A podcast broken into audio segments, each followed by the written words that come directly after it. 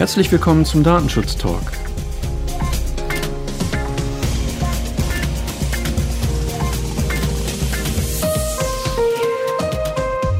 Heute haben wir Freitag, den 24. Juli. Redaktionsschluss war um 10 Uhr. Mein Name ist Markus Zechel. Und mein Name ist Gregor Wortberg. Hallo Gregor, du hast ja den letzten Podcast aufgenommen, als ich im Urlaub war und ich habe mir den von unterwegs ist angehört. Also erstmal herzlichen Glückwunsch, dass du jetzt im Sprecherteam bist und großartig die Leistung.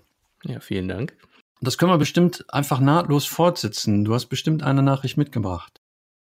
Ja, genau. Und ganz aktuell geht es um den Datenschutz in Zeiten von Corona. Konkret geht es um den Zugriff von Gästelisten durch die Polizei. Und zwar haben sich in letzter Zeit die Berichte gehäuft, dass die Polizei auf Gästelisten von Restaurants und Cafés zurückgreift. Das hat den Hintergrund, äh, dass die Polizei Daten zur Aufklärung von Ordnungswidrigkeiten, kleineren Sachbeschädigungen oder von Falschparken nutzen möchte. Und dazu hat sich jetzt zuletzt der Landesdatenschutzbeauftragte für Datenschutz und die Informationsfreiheit aus Rheinland-Pfalz, Dieter Kugelmann, geäußert. Und er legt nahe, dass die Polizei sich dafür in Zukunft einen richterlichen Beschluss besorgen sollte. Das schaffe Klarheit für alle Beteiligten, besonders für die Wirte. Die haben dann Rechtssicherheit bei der Weitergabe der Daten und können diese gegenüber den Gästen vertreten. Kugelmann gesteht natürlich auch ein, dass die Listen unbestritten hilfreich seien. Die Daten erlauben allerdings Rückschlüsse auf die Freizeitgestaltung der betroffenen Personen. Die informationelle Selbstbestimmung sei jedoch besonders schutzwürdig und diese Praxis könnte dazu führen, dass weniger Menschen bereit seien, Listen auszufüllen. Des Weiteren sei bei Ermittlung zu schweren Straftaten ein richterlicher Beschluss schnell und problemlos einzuholen. Ich finde es auch merkwürdig, wenn ich mir vorstelle, dass es eventuell zu einer Ordnungswidrigkeit gekommen ist und man dann Listen abruft, um zu gucken, wer in dem Biergarten gewesen ist, um, um darüber dann gegebenenfalls Täter zu ermitteln. Das geht schon ein bisschen weit, finde ich. Ähnlich weit ging nach Auffassung des Bundesverfassungsgerichts auch das manuelle Abrufverfahren. Deswegen hat das Bundesverfassungsgericht bereits im Mai ein Urteil gesprochen. Jetzt gibt es vom 17. Juli eine Pressemitteilung. Auf die Pressemitteilung gibt es jetzt einige Stimmen von Datenschutzaufsichtsbehörden.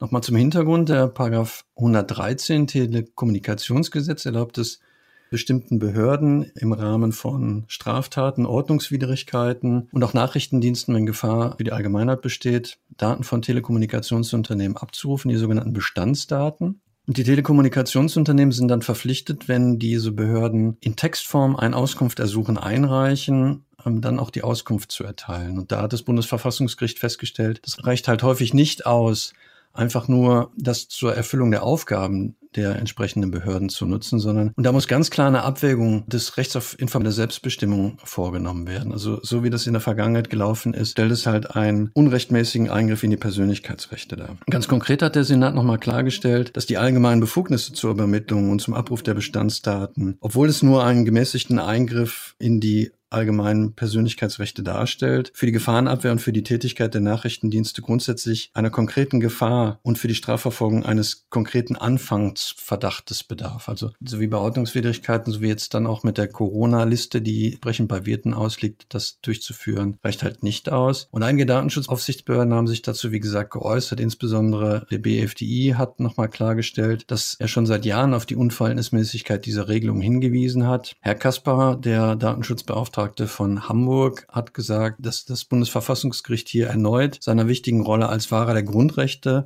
nachgekommen ist und der thüringische Datenschutzbeauftragte hat nochmal klargemacht, dass er ein überzeugter Fan des Bundesverfassungsgerichts ist, hat aber gleichzeitig seiner Irritation Ausdruck verlangt mit der Frage, wie oft muss Grundlegendes vom höchsten deutschen Gericht noch wiederholt behandelt werden. Das, das schließt so ein bisschen an an das, was du gesagt hast.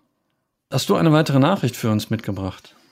Ja, und zwar ähm, habe ich eine Pressemitteilung der Berliner Beauftragten für Datenschutz mitgebracht, und zwar zu Schrems 2. Sie zeigt sich sehr erfreut darüber, dass der EuGH deutlich ausgeführt hat, dass die Grundrechte der Menschen bei Datenexporten im Vordergrund stünden und nicht die Wirtschaft. Die Zeiten von Übertragung von personenbezogenen Daten aus Kostengründen oder Bequemlichkeit seien ihrer Meinung nach vorbei und die Stunde der digitalen Eigenständigkeit Europas gekommen. Sie nehme die Herausforderung auch an, äh, unzulässige Datenübermittlung äh, zu verbieten. Dies beinhaltet nicht nur Übermittlung in die USA, sondern auch Übermittlung etwa nach China, Russland oder Indien. Und diese seien ebenfalls auf Probleme zu überprüfen, denn man wisse nicht, ob diese eventuell nicht sogar größer seien. Ja, spannend. Insbesondere wenn ich überlege, dass der Bitkom gerade eine Studie veröffentlicht hat, also wenn es um, um das Thema der Eigenständigkeit der europäischen Datenhaltung geht. Der Bitkom hat 500 Unternehmen gefragt, wie sie mit dem Thema Datenerhebung umgehen. 500 Unternehmen aus verschiedenen Branchen mit mehr als 50 Mitarbeitern. Die telefonische Befragung hat ergeben, dass tatsächlich 85 Prozent der Unternehmen mit Daten arbeiten, die sie zu unterschiedlichen Zwecken nutzen, zum Beispiel zur Unterstützung des Personaleinsatzes, der Finanzplanung und der Liquiditätssteuerung. Wenn ich das jetzt ins Verhältnis setze, dass die Kollegin aus Berlin, die Aufsichtsbehörde aus Berlin sich dazu positiv zum Schrems 2 Urteil geäußert hat, dann hat der Präsident Achim Berg des Bitkom gesagt, dass er rechtliche Vorgaben beim Datenschutz und im Kartellrecht natürlich entsprechend angepasst haben möchte, beziehungsweise sie sollen so gestaltet werden, dass innovative Geschäftsmodelle auch Luft zur Entwicklung haben. Das ist ein bisschen zwiegespalten. Auf der einen Seite freut sich die Berliner Datenschutzbeauftragte mit Schrems 2, dass es da in Richtung Eigenständigkeit geht, während der Herr Berg dann schon wieder versucht, so ein bisschen deutlich zu machen, dass Datenschutzrecht eventuell auch innovationsverhindernd sein kann. Finde ich interessant, die beiden Nachrichten so direkt nebeneinander zu stellen. Für mich ganz wichtig natürlich nochmal klar zu machen, dass Datenschutz eben nicht innovationsverhindert ist. Die Frage ist halt nur, mit welchen Daten arbeite ich? Und das wird aus der Bitkom-Studie meiner Meinung nach gar nicht ausreichend deutlich, um es hier um allgemeine Daten wie Betriebsdaten geht, die häufig keinen Personenbezug aufweisen oder tatsächlich ganz konkret um personenbezogene Daten geht. Und wir hatten im letzten Podcast ja auch schon auf die Möglichkeit hingewiesen zur Anonymisierung. Da gibt es ja auch von der Datenschutzaufsichtsbehörde, vom BFDI, entsprechendes Papier zu. Und vielleicht kann man ja beides machen. Mit Daten arbeiten, um innovativ zu sein und die Persönlichkeitsrechte der betroffenen Person auch ausreichend gut zu wahren.